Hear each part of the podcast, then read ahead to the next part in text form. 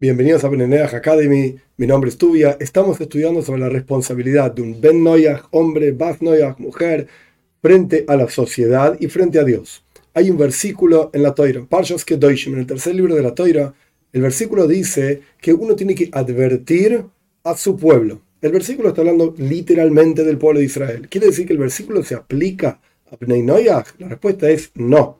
O sea, no podemos decir que es una obligación bíblica que la Torá impone sobre los no judíos de que cuando un no judío ve a una persona no judía que está haciendo algo que de acuerdo a la ley, los siete preceptos con sus ramificaciones, etcétera, no corresponde, está mal. Por ejemplo, lo ve robar, no podemos decir, subrayo, no, que la Torá, porque el versículo dice en Parshas Kedoshim, nos obliga a advertir a las personas, entonces la Torá me está obligando a mí a ir a decirle, hey, no robes, etcétera, etcétera. Esto no, pero eso no significa que Ben Noyach, Bas Noyach no deba advertir. ¿Por qué?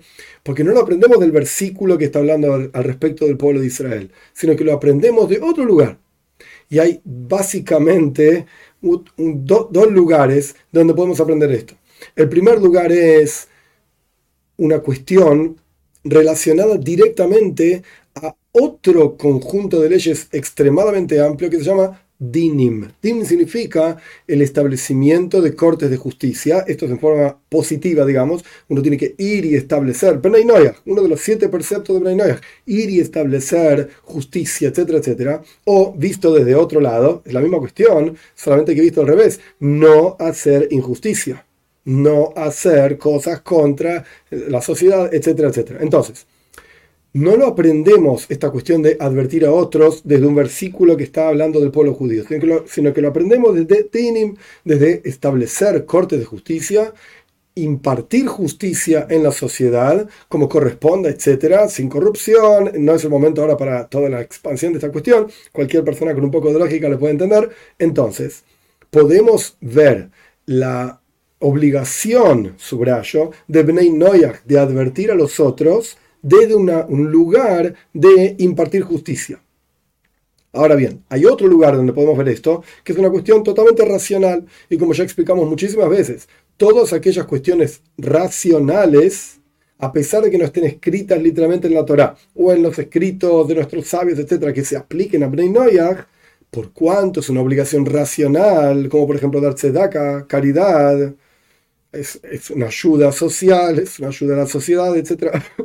Perdón, a los individuos. Entonces, hay una obligación lógica, racional de de cumplir esto. Lo mismo podemos aplicar a esta cuestión de advertir a otros. Ahora bien, hay formas y formas de advertir. No es que uno tiene que salir corriendo y decir, ¡Ey! ¿Qué estás haciendo? ¡Bestia! ¡Bruto! Frente a toda la sociedad. Estás robando, no se hace.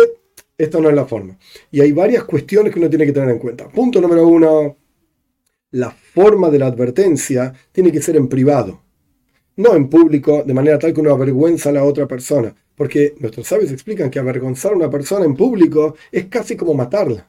Entonces, estamos cumpliendo un precepto a través de transgredir otro. Ah, estoy advirtiéndolo porque la Torah lo obliga, o porque es din injusticia, o porque es racional, eh, y a la vez estoy matándolo espiritualmente hablando, entre comillas, no, de ninguna manera. Entonces, la advertencia tiene que ser en privado, punto número uno.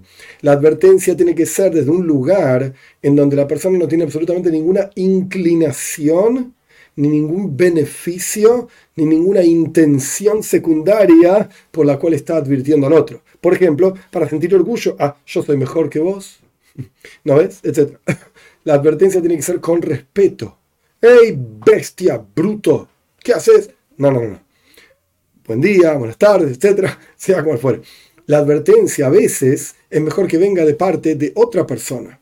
Si uno ve que alguien está haciendo algo malo, pero por alguna razón esa persona que está actuando mal no va a recibir mis palabras, por lo que sea, porque me considera un tonto, porque me considera inapropiado, etcétera, etcétera, es mejor ir a otro que sea conocido de aquel y decirle, mira, lo vi a tu amigo haciendo esto y aquello, te recomiendo que lo ayudes porque no es bueno, no le va a hacer bien, no le hace bien a la sociedad, etcétera, etcétera. Entonces vemos diferentes asuntos que ayudan a que la advertencia realmente llegue. Y nuestros sabios dicen, palabras que salen del corazón realmente llegan al corazón y tienen un efecto. Pero si son palabras que no salen del corazón, entonces no llegan a corazón. En muchísimos casos uno advierte, ¿y por qué la advertencia no está llegando? Porque en realidad no sale de un buen lugar en el interior del corazón de cada uno. Entonces, ¿hay una obligación de advertir a los demás? La respuesta es sí. ¿Se aprende del versículo, para ¿se aprende del versículo de la Torah? No. Se aprende de dinim, leyes de justicia, o no, no, hacer, no hacer injusticia,